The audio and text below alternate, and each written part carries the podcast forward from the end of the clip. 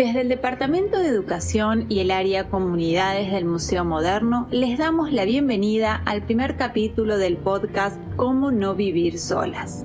Aquí se reúnen artistas, mediadoras, profesionales de la salud y teóricas para reflexionar sobre lo artístico en la creación de imágenes, relatos y afectos. Lejos de una concepción invalidante de la vejez, sus voces proponen una mirada distinta. En este primer capítulo escuchamos a Mónica Navarro, directora del programa Ancestras y de la especialización en intervención y gestión gerontológica de la UNTREF. Ancestras es eh, un programa universitario que nace en un área de posgrado a partir de la carrera de especialización en intervención y gestión gerontológica y que ha desarrollado una gran actividad eh, territorial a partir de 2018. El objetivo que tiene el programa es generar un espacio de intersección académica, cultural y de participación social para la promoción de una vejez libre de discriminación de género y edad. Lo hacemos a través de actividades sociocomunitarias, que pretende eh, acercar los saberes que las mujeres desarrollan a partir de su actividad social, a través del arte y las diferentes prácticas culturales, y ponemos esto en diálogo con los saberes académicos sobre género y la edad. Ancestras es un programa universitario que nace en la Universidad de 3 de febrero en 2018 y que tiene la la potencia de multiplicarse, de multiplicarse en todo el territorio. Hemos estado en distintos lugares del país tratando de conmover el patriarcado, tratando de eh, celebrar a las mayores a través de encuentros intergeneracionales de género, tratando de reconocer los legados culturales de nuestras ancestras y transformar el mundo. Ancestras pone en acción todos esos elementos en conjugación con la idea de celebración de la cultura a través de las representaciones locales, de la cultura, de la plástica, la música, la literatura, de rescatar las voces de las mujeres que han estado con toda su potencia transmitiendo estos saberes de género y estos malestares de la cultura en relación al género y denunciando la violencia de género a través de la historia. Las personas que superan los 60 años tienen una expectativa de vida cada vez mayor. Hay una vida más larga que se prolonga en distintos espacios geográficos, sectores socioeconómicos y diversidades culturales. Por supuesto que las personas que cuentan con más recursos tienen mayor acceso a mejor calidad de vida. Pero el hecho indiscutible es que en todo el mundo se registra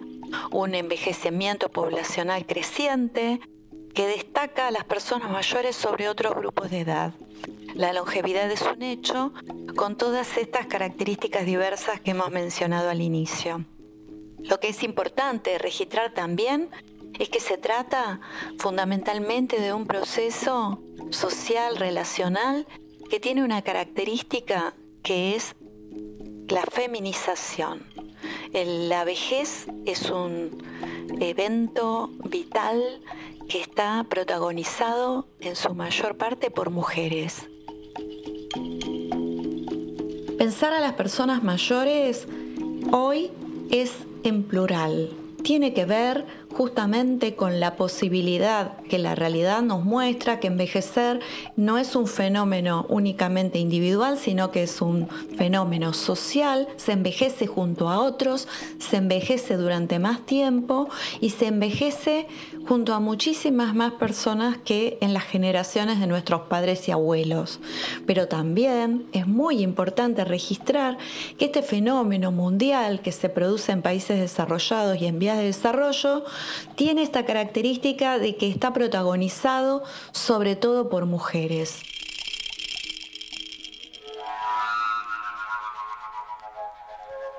La vejez no tiene por qué pensarse como desconectada al resto de las edades. El hecho de que fragmentemos la edad eh, y que pensemos los grupos de edad por separados es algo que está relacionado con una atomización social. Las vidas transcurren en simultáneo y las barreras que existen entre los grupos de edad son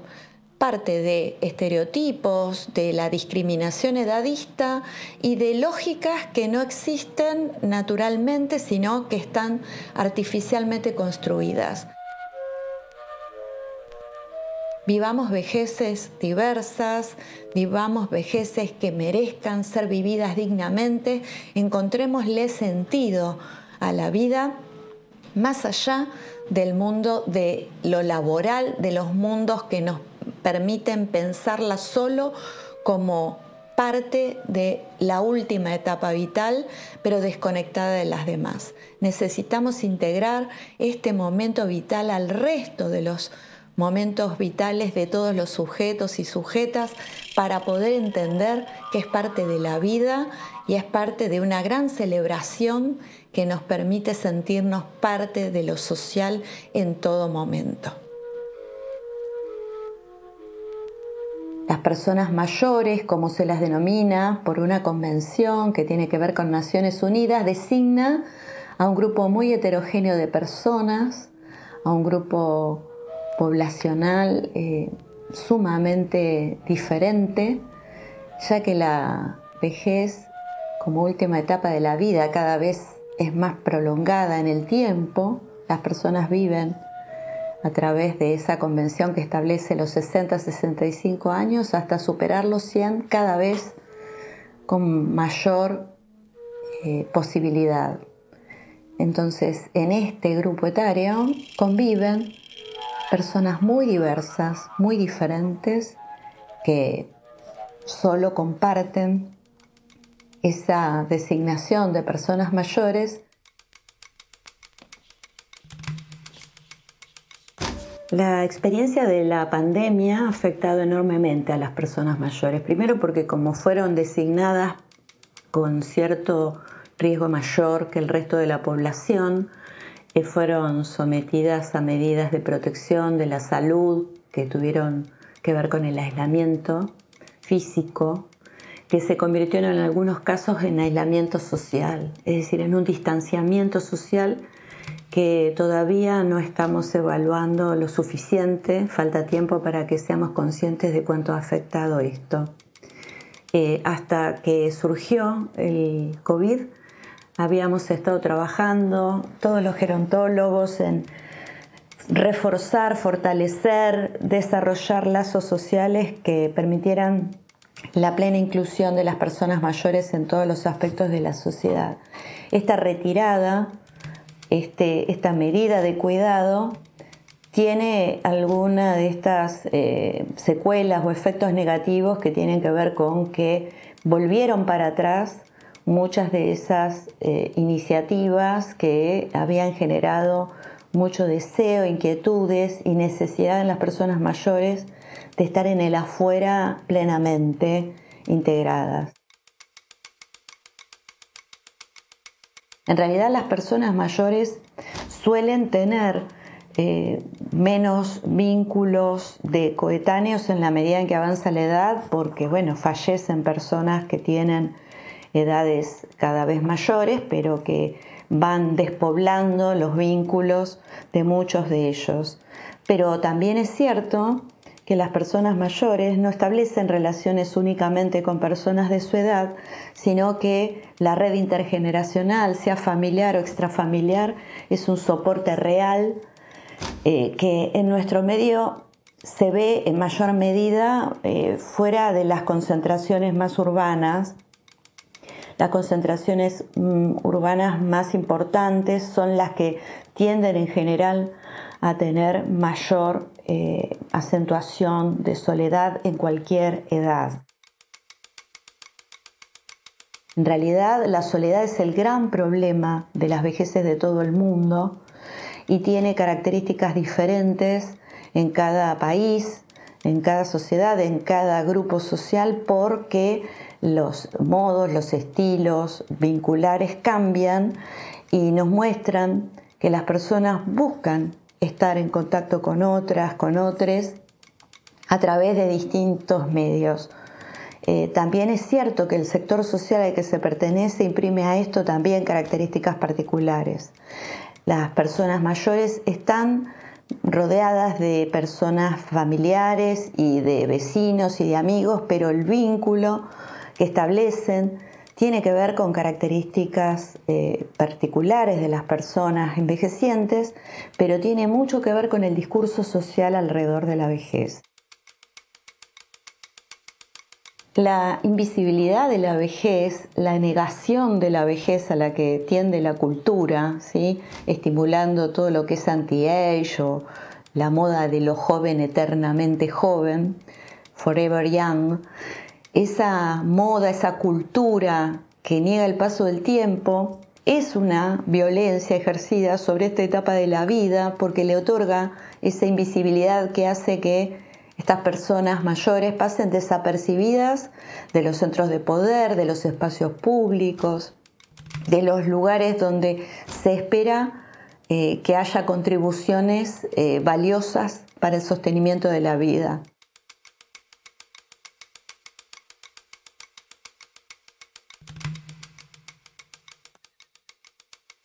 Está esta teoría del desgaste, del descarte que identifica la vejez con el deterioro que llamamos edadismo.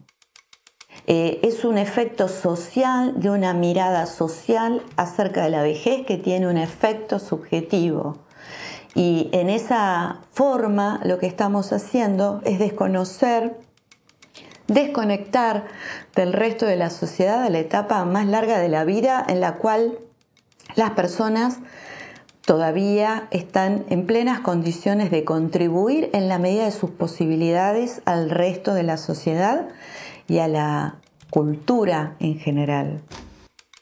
Pero hay otras violencias estructurales que tienen que ver con que en general las personas mayores pasan a, cambiar su condición de consumo por falta de ingresos suficientes, tienen menores oportunidades de acceder a la vivienda, se encuentran eh, discriminadas en varias situaciones en las cuales se juega su, su calidad de vida. Del mismo modo, la falta de protección a la vejez en países como los países en desarrollo parece ser una constante que tiene que ver con la centralidad que otorga las sociedades actuales al mundo del trabajo considerado como único espacio productivo. Las violencias estructurales hacia las mujeres tienen que ver justamente con el patriarcado, con las desigualdades que se conforman en asimetrías, en diferencias negativas hacia las mujeres y nos acompañan toda la vida. Esas diferencias y desigualdades hacia las mujeres por el lugar de subordinación que ocupamos en la sociedad y que es parte de un reconocimiento histórico, que las luchas feministas han puesto sobre la mesa, sobre todo en las últimas cinco décadas, también eh, existen en la vejez. Ha sido parte de un trabajo reciente el mostrar que no nos desaparecen las marcas del patriarcado, sino que se acumulan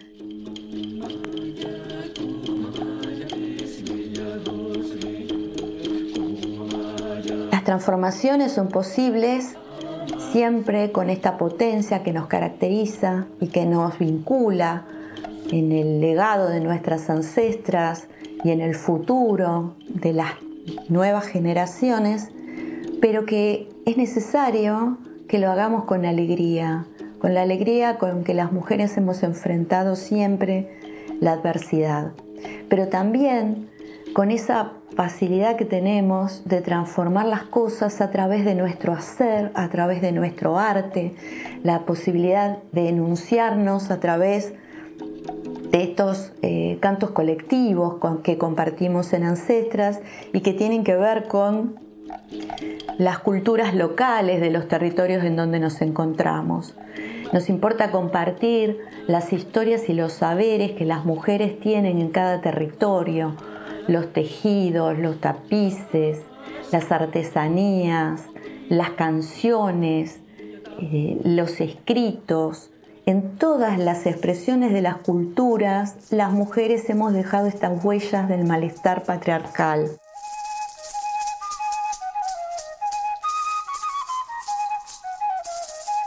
Es un espacio de encuentro donde intervienen las universidades, los espacios culturales de género, los activismos, los espacios culturales ancestrales, las eh, mujeres del territorio, pero está dirigido especialmente hacia aquellas mujeres que habitualmente no participan, no están activas en espacios eh, de militancia de género. Es decir, tratamos de llegar hacia aquellas mujeres que no han tenido la oportunidad de acercarse a pensarse como tales. Cada vez que nos encontramos tenemos rituales que llevamos a cabo donde a partir del reconocimiento de la importancia de, de nuestras ancestras podemos llegar a establecer un diálogo sororo entre generaciones de mujeres. Leemos un texto eh, que nos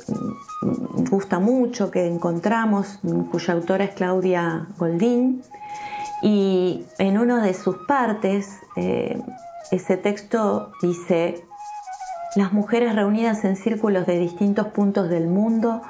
se convocan cada luna nueva, menguante, creciente o luna llena a pedir sus intenciones, sus deseos, a conectarse con sus sombras, a celebrar la luz y plenitud de la vida.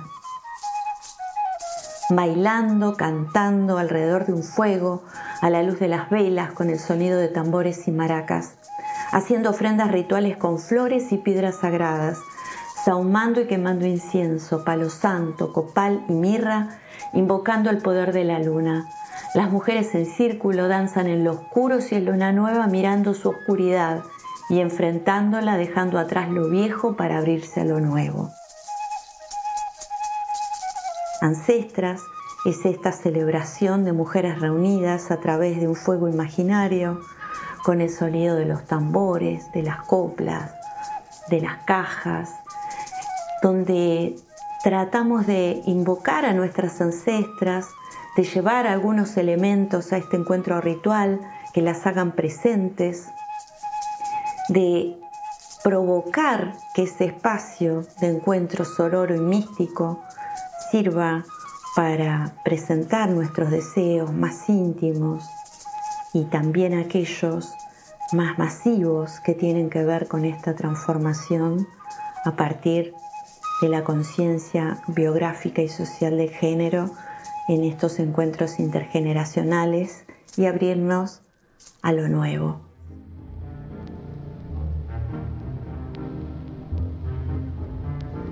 La serie de entrevistas y aportes que componen los tres capítulos de Cómo no vivir solas inciden en la vulnerabilidad y la interdependencia como aquello que todos y todas compartimos, también con el medio ambiente que nos rodea. Son dos ideas que, ante la posibilidad real de colapso que la pandemia ha acelerado, imponen la necesidad de un giro efectivo